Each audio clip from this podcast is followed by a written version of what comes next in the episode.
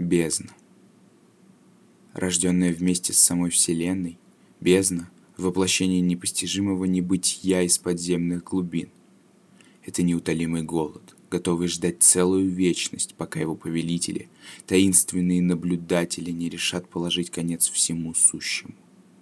Смертные, которых коснется эта сила, вынуждены пережить необъятную боль, одного мгновения которой достаточно, чтобы сломить даже самый сильный разум сами обитатели бездны, порождение этой гиблой сущности, и многие из них лишены сознания. Но цель у них есть — превратить Рунтеру в мертвую пустыню. Вилкос. Чтобы понять кошмарную сущность Вилкоза, нужно сперва узнать о наблюдателях и о том, как мир смертных оказался скрыт от их взора — за пределами материального мира, и в некотором смысле под ним лежит непознаваемая бездна, куда нет доступа ни смертным, ни бессмертным. Не имеет значения, как и почему она возникла. Важно лишь то, что она существует. Бездна вечна. Бездна стремится поглотить все. В этой бескрайней тьме есть лишь холод и пустота.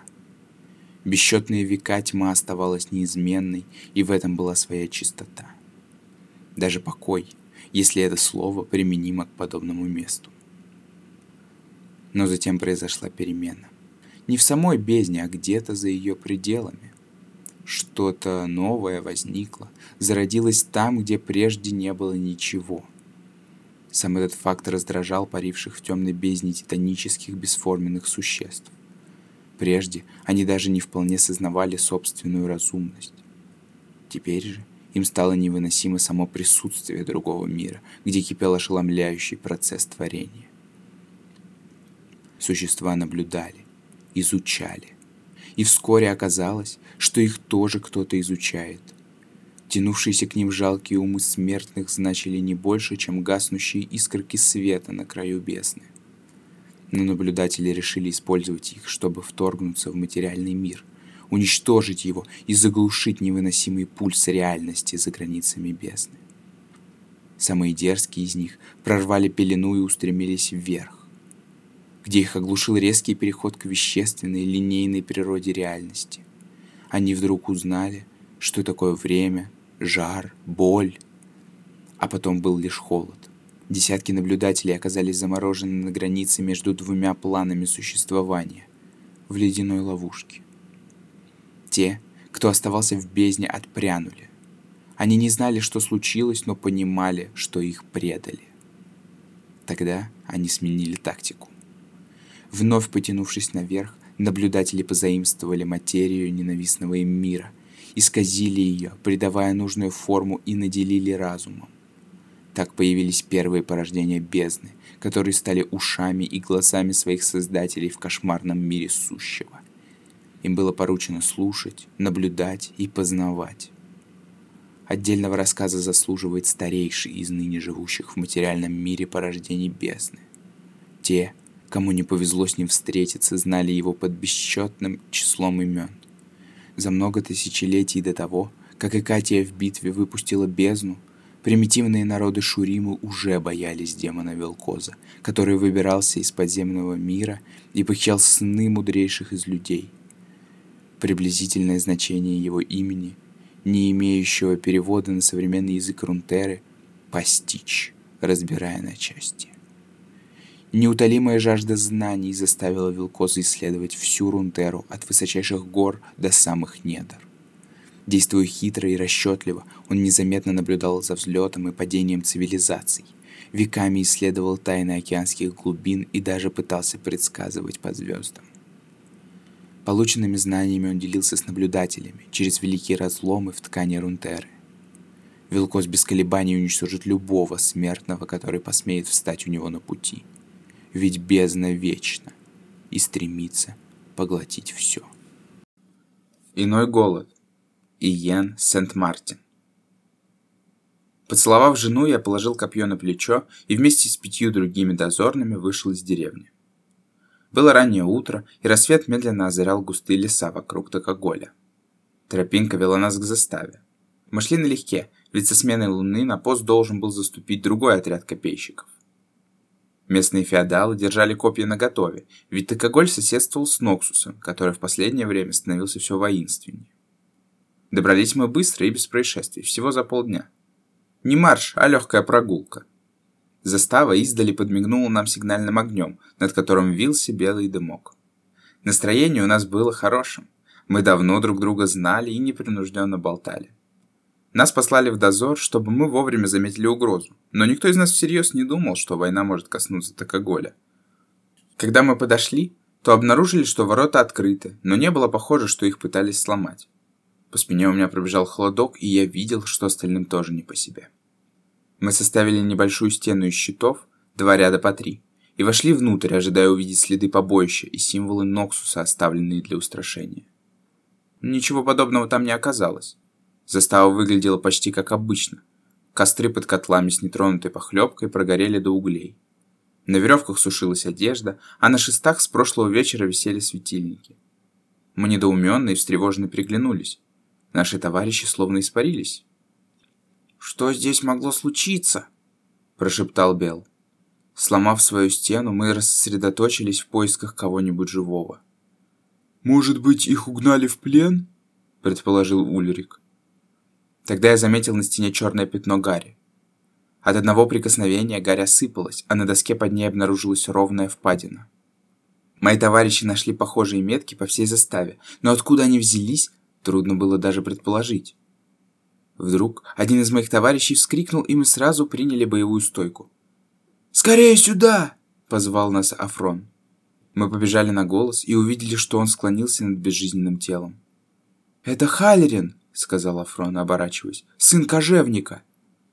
Юноша лежал на боку, прижав ноги к груди.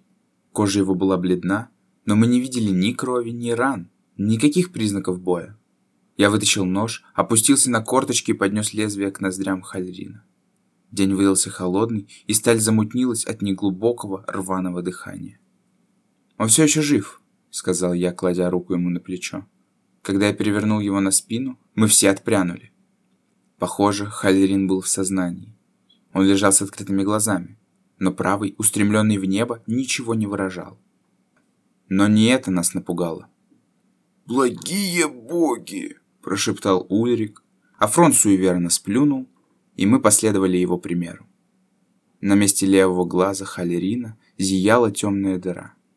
На своем веку я побывал не в одном бою, видел множество ран от клинков и копий, но ни одно известное мне оружие не могло сотворить такого.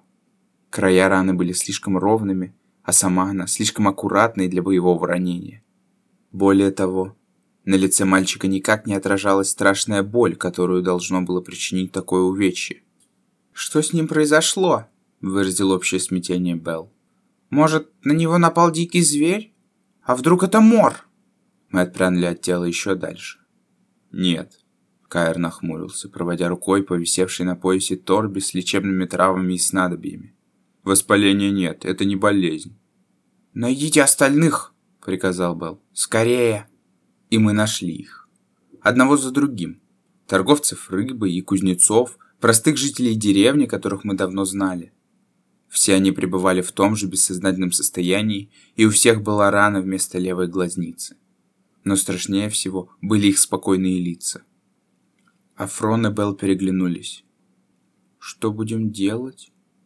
«Нужно всех предупредить», — сказал Ульрик.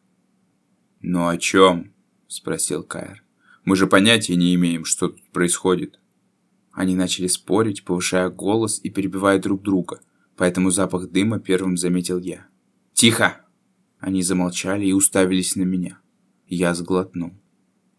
Если все жители в таком состоянии, я жестом указал на дымок за спиной. То кто зажег сигнальный? Ульрика оторвало от земли раньше, чем мы успели отреагировать. Меня на время ослепила яркая вспышка, но я успел разглядеть огромный темный силуэт.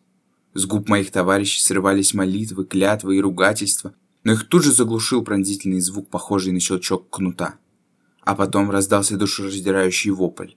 Когда ко мне вернулось зрение, я лежал на земле. Мои ноги были сломаны и лежали под странным углом. Все мои друзья и соратники лежали, уставившись в небо остекленевшим взором. Услышав чей-то крик, я обернулся, но я мог лишь бессильно наблюдать, как Афрон юноша, которому едва исполнилось 16, пытался вырваться из схватки чудовища. Он яростно извивался в ярком лиловом свечении, но монстр запустил один из отростков ему в череп через глазницу. Крик затих, а Афрон превратился в пустую оболочку, как все остальные. Тогда чудовище обратило свой злобный взгляд на меня. Через миг оно уже нависло надо мной.